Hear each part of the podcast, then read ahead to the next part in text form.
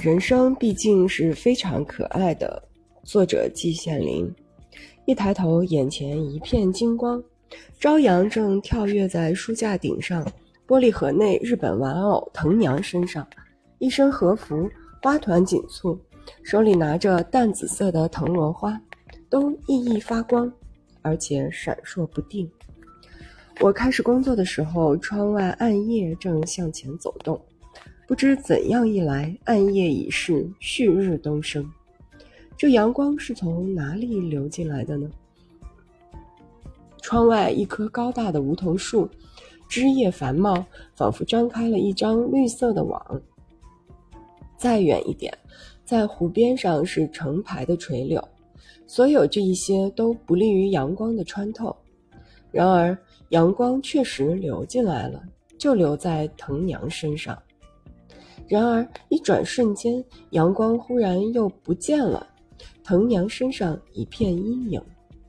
窗外，在梧桐和垂柳的缝隙里，一块块蓝色的天空，成群的鸽子正盘旋飞翔在这样的天空里，黑影在蔚蓝上面画上了弧线，歌影落在湖中，清晰可见，好像比天空里的更富有神韵，宛如。镜花水月，朝阳越升越高，透过浓密的枝叶，一直照到我的头上。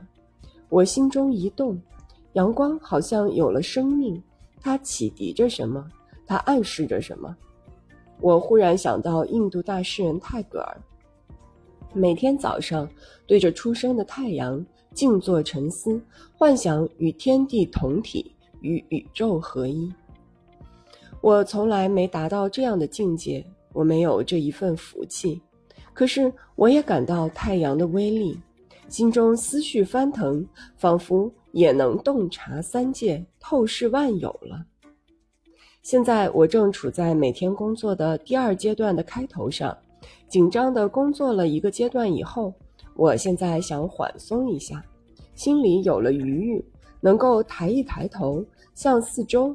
特别是窗外观察一下，窗外风光如旧，但是四季不同，春花、秋月、夏雨、冬雪，情趣各异，动人则一。现在是夏季，浓绿扑人眉宇，歌影在天，湖光如镜。多少年来，当然都是这个样子。为什么过去我竟视而不见呢？今天，藤娘身上一点光，仿佛照透了我的心，让我抬起头来，以崭新的眼光来衡量这一切。眼前的东西既熟悉又陌生，我仿佛搬到了一个新的地方，把我好奇的童心一下子都引逗起来了。我注视着藤娘，我的心却飞越茫茫大海，飞到了日本。怀念起赠送给我藤娘的世福千绿子夫人和世福后佑先生一家来，真挚的友情温暖着我的心。窗外太阳升得更高了，梧桐树椭圆的叶子和垂柳的尖长的叶子交织在一起，椭圆与细长相映成趣。最上一层阳光照在上面，一片嫩黄。下一层则处在背阴处，一片黑绿。远处的塔影屹立不动，天空里的歌影仍然在划着长或短、或远或近的弧线。再把眼光收回收回来，则看到里边窗台上摆着的几盆君子兰，深绿肥大的叶子，给我心中增添了绿色的力量。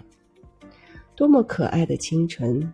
多么宁静的清晨，此时我怡然自得，其乐陶陶。我真觉得人生毕竟是非常可爱的，大地毕竟是非常可爱的。我有点不知老之已至了。我这个从来不写诗的人心中，似乎也有了一点诗意。此身何事诗人味？歌影湖光入目明。我好像真正成为一个诗人了。